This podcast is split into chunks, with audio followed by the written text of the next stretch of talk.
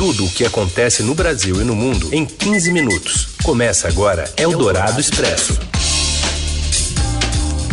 Olá, muito boa tarde. Eldorado Expresso está no ar. Aqui a gente atualiza as informações do dia, na hora do seu almoço, no meio do seu dia, nessa parceria editorial da Rádio Eldorado com o Estadão. Eu sou a Carolina Ercolim, fico com você nos próximos minutos. Vamos aos destaques desta quarta, dia 12 de janeiro.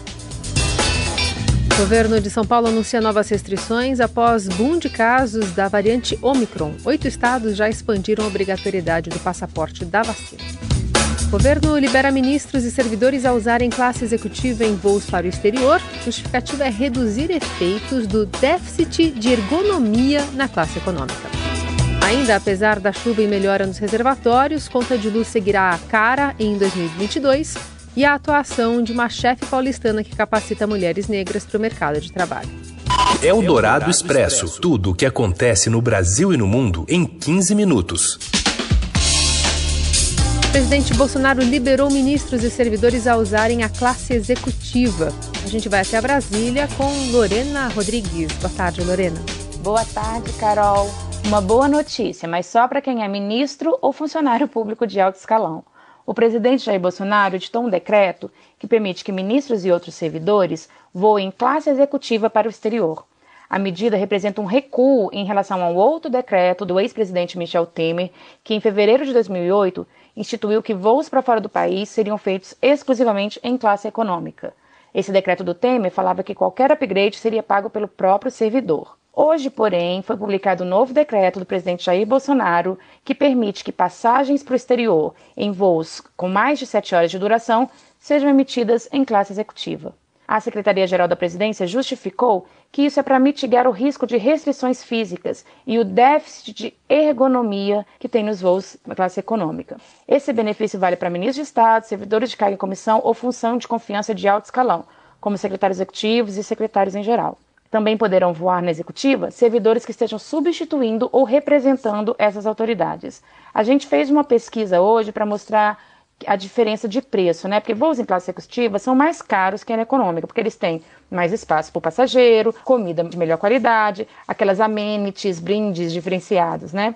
Nossa pesquisa mostrou que um voo de São Paulo para Paris, ida e volta no início de fevereiro, custa R$ 3.919 na econômica. Na executiva, ele já custa 9.251, ou seja, 136% a mais. Já uma passagem São Paulo-Nova York, ida e volta no início de março, sai 3.252 na econômica e 8.074 na executiva, 148% mais cara. Quem vai voar são os ministros, mas quem vai pagar somos nós todos os brasileiros. Eldorado Expresso. Petrobras anuncia um novo aumento do preço da gasolina: 15 centavos no combustível e mais 27 centavos no diesel, valendo a partir de hoje. Do Rio de Janeiro, Fernanda Nunes. Os combustíveis vão ficar mais caros novamente. A Petrobras anunciou aos clientes dela que tanto a gasolina quanto o óleo diesel iam ficar mais caros a partir de hoje em suas refinarias. Isso significa que as distribuidoras que comprarem esses combustíveis da Petrobras, elas vão repassar para os postos um valor mais alto. E essa alta logo logo chega ao consumidor final. Então, na gasolina, a alta foi de 15 centavos, o equivalente a 4,8% e no diesel de 0,27 centavos, o equivalente a 8%.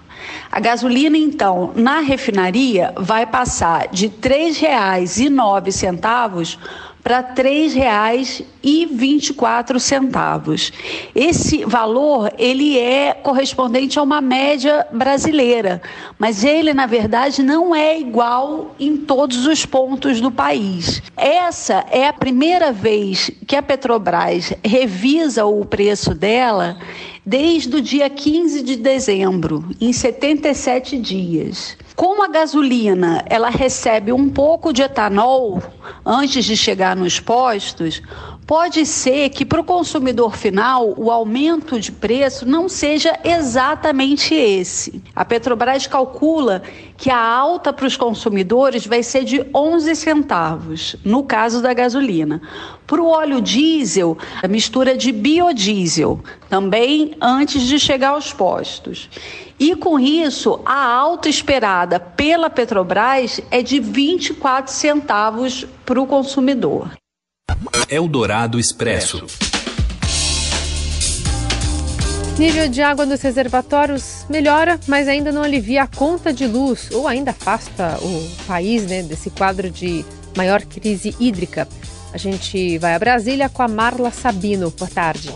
Apesar das chuvas registradas em diversas regiões do país desde outubro, especialistas afirmam que ainda é cedo para avaliar quais serão as condições de geração de energia neste ano. A melhora no nível dos reservatórios também não significa que os consumidores vão pagar uma conta de luz mais barata. Isso porque as medidas adotadas pelo governo para evitar apagões e até mesmo o racionamento no ano passado custaram muito caro e deixaram um rombo bilionário que será pago por todos nós, os consumidores. Em 2021, o país vivenciou a pior escassez dos últimos 91 anos. A situação foi mais grave nos reservatórios do Sudeste e Centro-Oeste. Em janeiro do ano passado, por exemplo, o nível desses reservatórios era de cerca de 23% da capacidade total. Agora, pelos dados mais recentes do Operador Nacional do Sistema Elétrico, a projeção é que os níveis de água cheguem ao fim deste mês em 40%. Enquanto isso, os consumidores convivem com tarifas altas, que também pressionam a inflação. A contratação de usinas térmicas, que são bem mais caras, a importação de energia de países vizinhos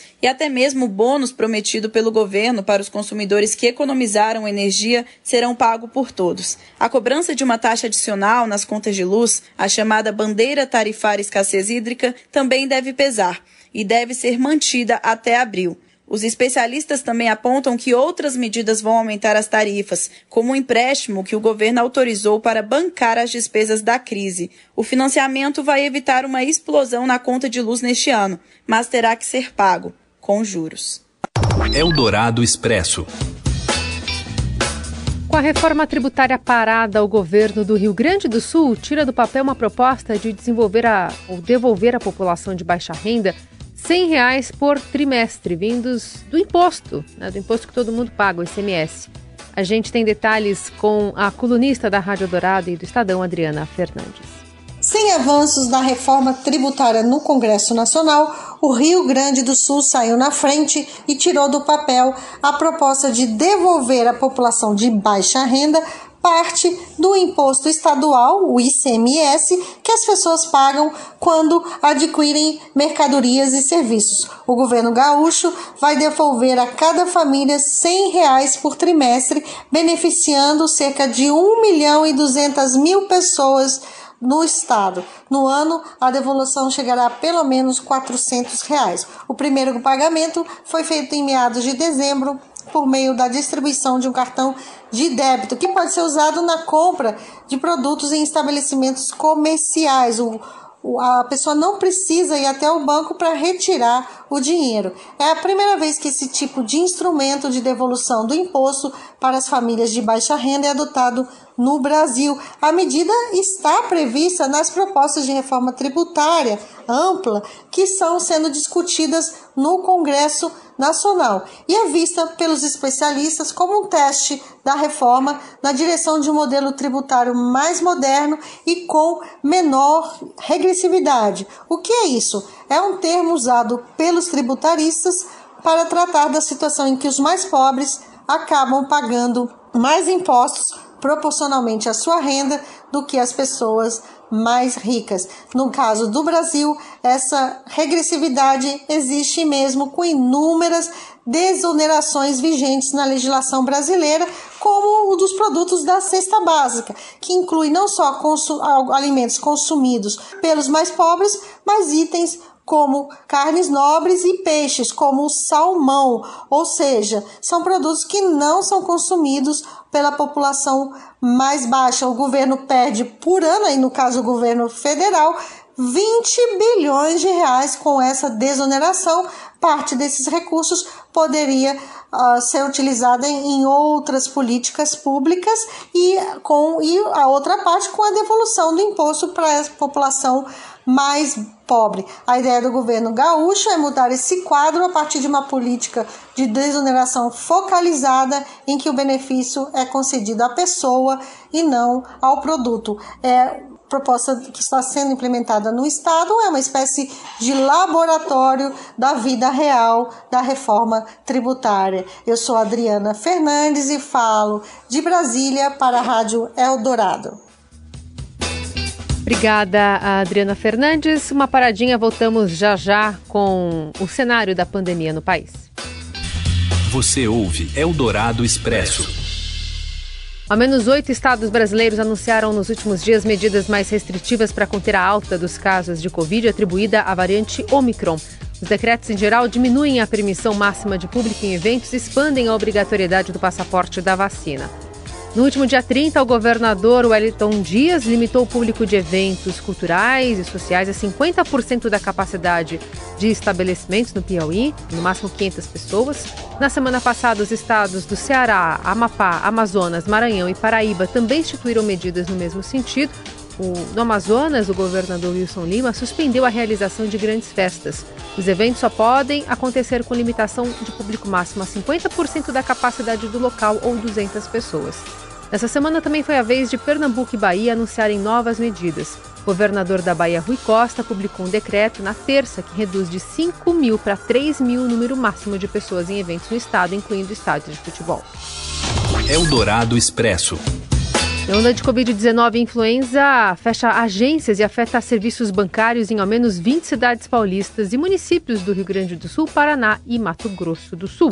Os detalhes chegam com o repórter José Maria Tomazella o aumento de casos de Covid-19 com a maior circulação da variante Ômicron já deixa cidades sem os serviços bancários presenciais no interior de São Paulo e em outros estados. De acordo com a Federação dos Bancários de São Paulo e Mato Grosso do Sul, em ao menos 20 cidades paulistas, entre elas centros importantes como Campinas, São José dos Campos, Sorocaba, Ribeirão Preto e São José do Rio Preto, agências tiveram de suspender o atendimento depois que funcionários testaram positivo nessa nova onda da doença. Na maioria dos casos, o atendimento foi retomado em um ou dois dias após a sanitização das instalações. Em cidades menores, como Pereiras e Bofete, por exemplo, moradores já tiveram de pegar estrada para buscar serviços bancários em outras cidades depois do fechamento da agência local devido à Covid. Na Baixada Santista, levantamento do sindicato apontou que 90 bancários testaram positivo para a doença. Agências fecharam em Santos e Praia Grande. O fechamento temporário de bancos aconteceu também no Rio Grande do Sul, Paraná, Santa Catarina e Mato Grosso do Sul, tudo em decorrência da Covid. A Febraban, Federação dos Bancos, disse que nos casos de contaminação confirmada, as agências devem passar por um novo processo de higienização para a segurança dos colaboradores e clientes. Eldorado Expresso. Quem está falando sobre o avanço da Covid após o número de internados né, pela doença, pelo vírus, dobrar no estado de São Paulo, o governador João Dória recomendou que eventos esportivos, musicais e festas operem com 70% do público. Essa limitação foi anunciada em coletiva agora à tarde e ocorre em função do avanço da Omicron no estado, que começa a pressionar o sistema de saúde. O total de internados em enfermarias no estado subiu 99%, de 1.712 no dia 29 de dezembro para 3.413 no dia 11 de janeiro. Já o total de pacientes em UTI subiu 58% no mesmo período. Apesar do crescimento, a gestão estadual disse não prever retomar as restrições de funcionamento para o comércio, bares e restaurantes e demais serviços. A gente ouve aqui um trecho da explicação do coordenador no Comitê Científico de São Paulo, João Gabardo, é, dizendo que ele fez uso, já que há um apagão né, dos dados do Ministério da Saúde para balizar políticas públicas no Brasil. Então, o governo de São Paulo se baseou em dados da cidade de Nova York para esse combate à Covid por aqui. Em relação a eventos, shows e atividades esportivas, nós vamos continuar com a recomendação das medidas não farmacológicas, de uso obrigatório de máscaras, do álcool gel, todos os eventos, shows e atividades esportivas devem exigir o comprovante da vacina completa, se possível, teste PCR e recomendamos para as prefeituras que reduza a ocupação nas taxas de, de ocupação desses eventos. A sugestão do governo do estado para os municípios é que faça uma redução de 30% no, na capacidade de público nesses eventos, mas deixa em aberto que isso fica a critério do município, dependendo da situação epidemiológica do município, esse percentual pode ser é, alterado para mais de acordo com as condições epidemiológicas. Tem um trecho da fala de João Gabardo, que também nesta coletiva foi é, confirmado né, por ele o uso de máscara obrigatoriamente no estado de São Paulo até o dia 31 de março, em todos os ambientes fechados e abertos, e a confirmação também da aplicação de vacinas em crianças assim que chegarem aqui em solo brasileiro. A previsão está mantida para o desembarque dessa carga no aeroporto de Viracopos, aqui na Grande São Paulo, região de Campinas, amanhã, né, madrugada desta quinta-feira. Assim que chegar por lá, serão distribuídas essas doses. 20% é esperado, então 240 mil doses devem chegar até o dia 14 de janeiro. Essas doses que vão ser distribuídas, especialmente começando com os grupos prioritários, que são comorbidades, crianças deficientes, indígenas e quilombolas. A gente continua atualizando essas informações em tempo real nas plataformas do Estadão. Eldorado Expresso. Notícia a província de Quebec, segunda mais populosa do Canadá e a que registra mais casos da variante Omicron no país, registrou um aumento de 300% na procura por vacinas contra a Covid, depois de determinar que só os imunizados poderão comprar bebidas alcoólicas ou maconha. A restrição foi anunciada pelo ministro da Saúde local, Christian Dubé, na semana passada e só começa a valer na próxima terça-feira. Mas, segundo ele, o número de agendamentos diários para receber essa primeira dose de imunizante já saltou de 1.500 para 6.000. Dubé afirmou que o obstáculo ao acesso a álcool e maconha, legalizada para uso recreativo no Canadá em 2018, não tem a intenção de irritar os não vacinados, como o presidente Emmanuel Macron declarou na semana passada sobre o projeto de passaporte vacinal na França. Segundo o ministro, seria bom incomodar os que se recusam a receber a vacina, mas o seu objetivo aqui é reduzir o, o seu contato com a parcela da população que está imunizada, proteger o sistema de saúde e proteger os não vacinados uns dos outros. Eldorado Expresso. O quinto reforço do Palmeiras para o Mundial de Clubes é um zagueiro. Conta mais, Rafael Ramos. Olá, boa tarde. O Palmeiras anunciou nesta quarta-feira a contratação do zagueiro Murilo, que estava no Lokomotiv Moscou. O jogador de 24 anos foi revelado pelo Cruzeiro e tem passagens pelas seleções brasileiras de base. No futebol russo, desde 2019, Murilo já é o quinto reforço do Verdão para essa temporada 2022. De olho no Mundial de Clubes, que será disputado mês que vem, o Palmeiras já contratou o goleiro Marcelo Lomba, o meio-campista colombiano Atuesta, o atacante Rafael Navarro e também meio-campista Jailson.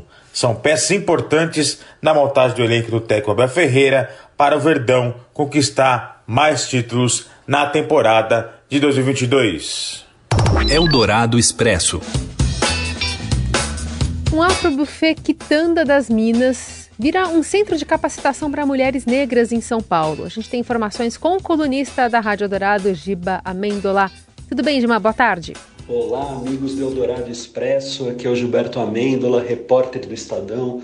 E hoje eu estou aqui para contar sobre uma matéria que eu escrevi no Caderno 2, na edição de hoje, que é a história da Priscila Novaes, criadora do Quitanda das Minas, que é um afro buffet na 9 de julho, que é muito mais do que um restaurante, é um centro de formação de chefes, de mulheres negras para esse mundo da gastronomia.